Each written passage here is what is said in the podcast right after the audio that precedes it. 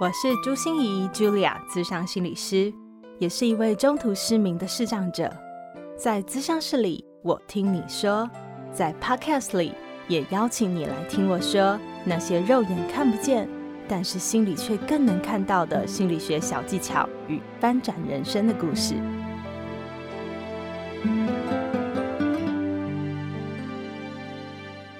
Hello，亲爱的朋友，你好吗？我是朱心怡，市长心理师 Julia，欢迎收听朱心怡说心里话。嗯，你还是有听到一点鼻音，对不对？因为在录音的此时此刻哦，我还是鼻子的症状没有完全缓解。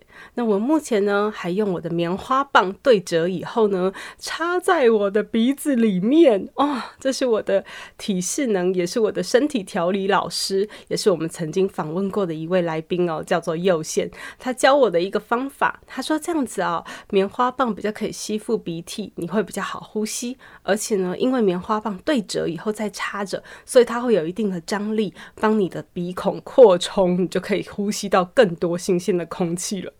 嗯，希望这个方法有用哦。不过想象这个画面，你有没有觉得有点恶心的感觉哦？好，不要想象，你还是要想象朱心怡美美的样子哦。好，不知道啊，我们年假过完一个礼拜了耶，你收心了吗？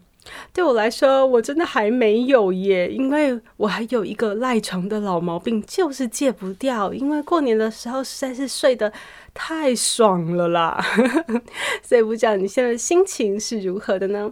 那我们每一个人都希望过年要有一些新气象，新年新希望嘛，对不对？可是所谓的新气象，一定是改掉我们原来的旧有的，我们要推展出一些新的突破的一些方向，才叫新气象。也就是我们每一个人可能都必须得面对做决定。要不要改变的这件事情了？我最近常常听朋友说啊，我觉得我的工作实在是一成不变，好无聊。可是你知道现在工作真的很不好找诶，我要去找新工作吗？也有朋友会跟我讲说啊，我觉得待在这段关系里面真的是食之无味，弃之可惜呀。可是我又怕离开了这段关系以后找不到真爱怎么办？要不要离开呢？我想不知道你会不会也有这种下决定的苦恼啊？感觉好像每一个选择都不错，或者是每一个选择都有它的优缺点，但是每一个选择也有它一些舍不得让你放下的因素。所以到底要怎么做决定呢？这一集我们就来跟大家分享一下，我们怎么倾听自己内心的声音。我们常常听到人家这样说嘛，我们做决定要倾听内心的声音。可是到底要怎么倾听内心的声音，才能够下一个比较合适自己的决定呢？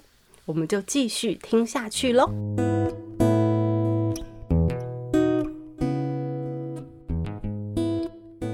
走进我的物谈室的是一位医学院的大一新生，他一进到物谈室就问我说：“老师，你觉得我到底该不该休学？”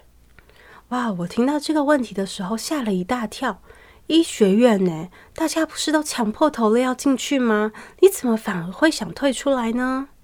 事情是这样的哦，因为他全家都是医生世家，每一个人都非常的优秀，他觉得他在里面就是个异类。因为其他人好像都轻轻松松就可以得到第一名，轻轻松松就可以拔得头筹，而他呢，就要用尽了心力，非常的辛苦，还要装出一副很轻松的样子。但是，深深刻刻的发现自己跟家族的人就是那么的不同，他只是一个再平凡不过的平凡人。所以他必须要很努力、很努力的一直快马加鞭。他重考了两年，终于考上了医学院。但是他不到医学院的三个月，他就想要离开了。但是因为没有过生涯探索的经验，他也不知道离开以后他到底要做什么。而且因为他的家人们是那么的优秀，他其实很怕自己被比下去，所以从小就养成了一个报喜不报忧的习惯。他的家人们从来不知道他心里的苦，他心里的难，他心里的无奈或他心里的委屈，所以他一直撑到了现在。但是他觉得自己真的撑不下去了。当他谈到自己到底是不是要休学，还是要继续念书下去，他做了利弊得失的一张大表。他说：“如果要继续念书不休学的话，最大的缺点就是他一定会得忧郁症，因为他真的已经快崩溃了。他想象未来的世界只会更黑暗而已。”而优点的话，就是一大堆哦。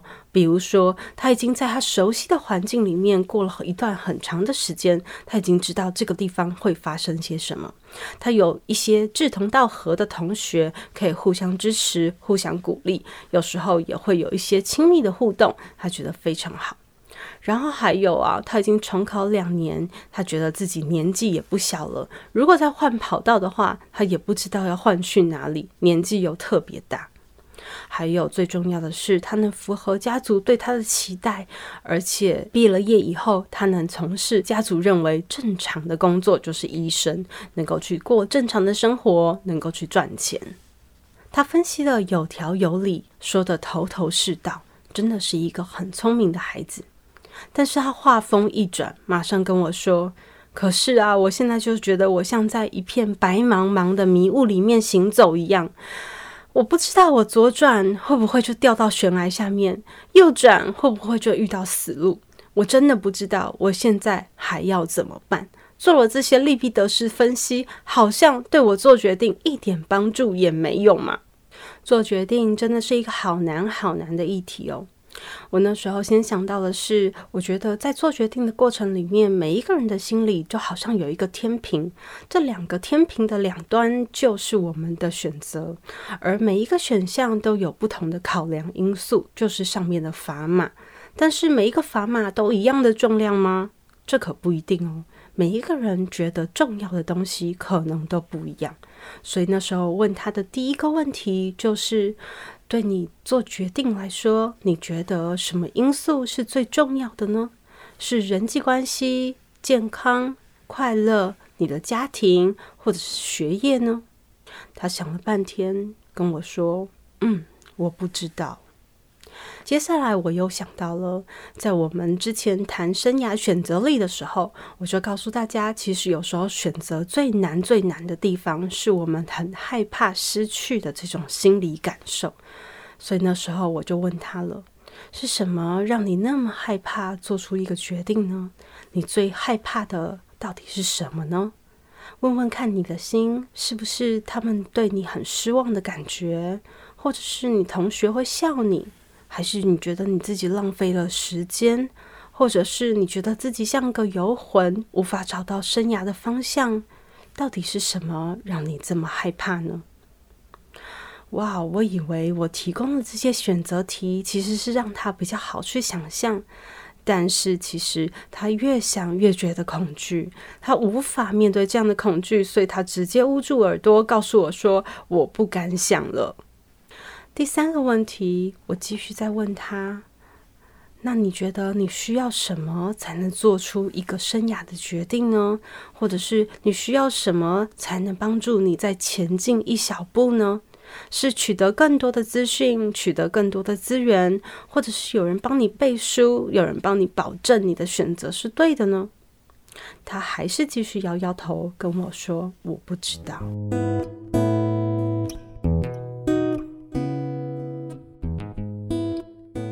做决定为什么这么难呢？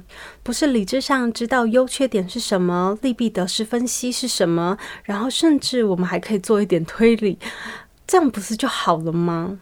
但是想一想哦，你自己做决定的过程是这样子，你就可以做出一个决定了吗？对我而言，绝对不是这样的。我相信对你来说也不是这样，并不是我们搞清楚了一切理智上会发生什么，然后我们就可以安心的下决定。其实最重要的就是我们的情绪。每次当我们做到重大的决定或做一些重大的人生的选择的时候，其实它勾出的是好多好多我们的情绪经验。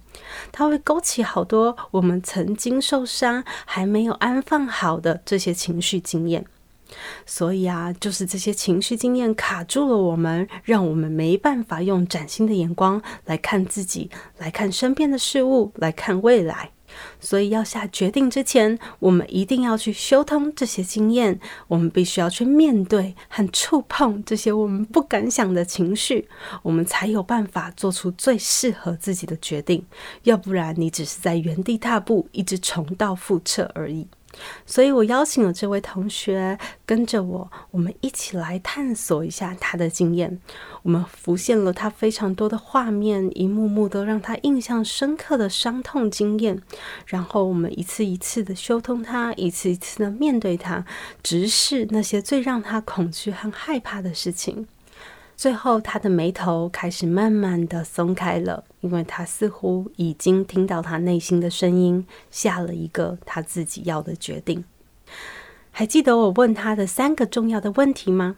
这三个问题也许也能帮助你探索自己的情绪，安放自己的焦虑，然后并且聆听到你内心深处的声音。他也这样的回答我了。还记得我们的第一个问题是说，在所有的选择里面都有很多的选项，人的心理就像天平一样，我们有很多的考量因素。但是哪一个砝码比较轻，哪一个砝码比较重，他们的各自的重要性又是如何的呢？如果每一个砝码都很重要，那每一个砝码就都不重要，因为你不可能又要马儿好，又要马儿不吃草。那为什么有些砝码是重要的，而有些砝码却是轻的呢？当我们在做工作的选择的时候，到底是薪水对你比较重要，还是它的便利性比较重要？是它的福利重要，还是它的企业文化那些软实力比较重要？当你想到一段关系的时候，是想到一段安逸、稳定的感觉比较重要，那种安全感，还是一个自由、能够让自己呼吸的感觉比较重要呢？而这位同学在经过探索以后，他告诉我说，对他来说，原来最重要的那个砝码就叫快乐。因为他很久很久已经没有尝过什么叫快乐的滋味了，而他发现如果没有了快乐，他做什么事情他都会觉得做不下去，而且他已经荒废了二十年，他以后如果越拖越久，他可能就更没有勇气来寻找自己的快乐了。其实这些就是所谓的价值观。价值观的形成跟很多因素都相关，最大的因素就是我们的过往经验。当我们能够去面对这些过往经验，了解它对我们造成的影响、对我们的意义，并且我们能重新看待和检视它们的时候，我们的价值观就会逐渐的被理清，逐渐的更清楚的形成。我们也能做出优先顺序的安排，我们也更能取舍，当然也就更能。做出适合自己的决定。第二个问题，我问的是：当我们想到要做这个决定的时候，你内心深处最害怕、最担忧、感觉到焦虑、最放不下的会是什么？为什么呢？这个问题就在帮助我们直视我们内心的恐惧。当你不敢想的时候，你越要让自己去想它。当这些事情真的发生了时候，又会怎么样呢？你担心的是为自己的生涯负责任吗？你担心的是自己会犯错吗？你害怕的是让别人失望，不符合别人的期待吗？你害怕的是自己可能会后悔，而你无法承受这种后悔和自责的感觉吗？我们必须得安放这些情绪，我们才有可能让我们真的做出一个新的决定。而这位同学告诉我说，他原本以为他最害怕的就是让他家人失望。但是经过探索之后，他发现原来不是让他家人失望而已，因为他已经把这些家人的期待全部都背负在自己身上，而且他内化成自己对自己的期待了。所以他最害怕失去的其实是自己对自己的期待失望了。但是他又开始想。自己原本就是跑在一条别人帮他安排好的道路上，他这条跑道他一直跑一直跑，但是明明他就是一个不适合自己的跑道啊，他为什么还对自己有期待，要把这条跑道跑得很完美呢？所以，是不是趁这个时候，他去寻找自己的跑道，才是能给自己一个合理的期待，也会真的对自己感到骄傲呢？第三个问题，那我问的是：那你需要什么才能帮助你再前进一步呢？大家也可以想想，你需要什么才能帮助你下决定这个目标再前进一步呢？有时候，我们真的只需要直视自己的恐惧，你就可以放下很多事情了。有时候，我们只要想通自己的价值观，我们好像就可以知道怎么样去判断和怎么样去分析评估了。但是有时候卡住我们的常常是一种非黑即白的感觉。我们觉得选了 A 就不能选 B，选了 B 就一定要放弃 A，所以我们常常在中间卡住。可是你知道吗？其实可能中间有很多灰色地带。所以我们要想办法去找那个灰色地带。我们不是要做一个决定，而是要怎么朝向你想要的决定，慢慢的移动过去。比如说，如果你想要脱离一段关系，真的想要离开了，那可是你没办法做出马上就要离开的决定，那可不可以逐渐让自己在某些部分上独立起来呢？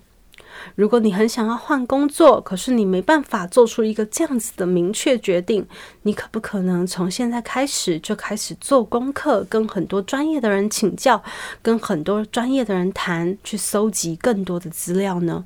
有时候我们真的不要用做决定非黑即白的这样的框架想自己，我们要用朝向更理想的决定的这样的路线来想。我们会觉得比较容易让我们有所行动。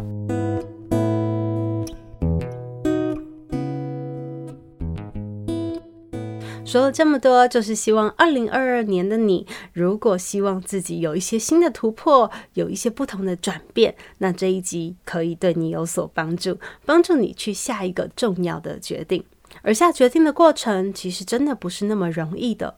如果你可以自己一个人独立完成，我觉得非常非常的棒。但是我听到更多人是需要找一些朋友，找一些你值得信任的伙伴，或者是你觉得很信任的前辈来一起跟你讨论这个历程。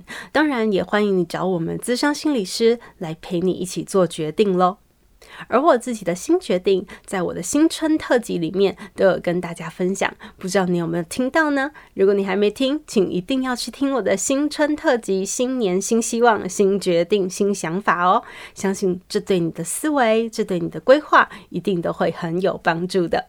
有一位朋友在听了我们的新春特辑以后，还真的帮我想了办法耶！他在 Apple Podcast 上给我留下了五星评价，他是视力不好的阿黑。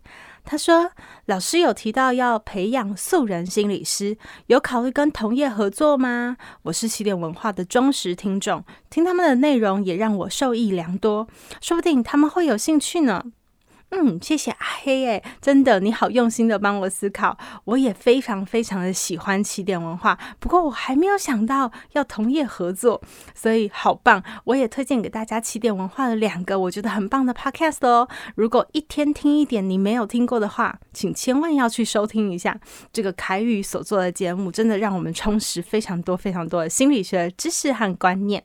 另外呢，如果你在关键字上搜寻打心理，应该第一名。名或第二名的 Podcast 就会跑出来。我们的起点文化嘉玲所制作的《心理敲敲门》，这两个都是非常优质的节目，也提供给大家参考，去听看看哦。那也非常欢迎大家，如果有想到任何的资源，我可以连接，我可以使用，我可以参考的话，都好欢迎你主动提供给我哦。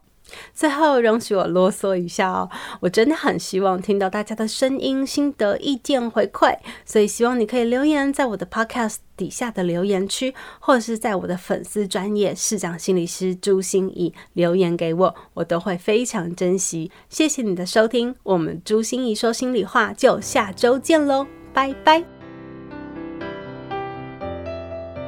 心念转关，生命无限宽。如果喜欢我的节目，邀请您帮我按下订阅，并留下五星评价与评论。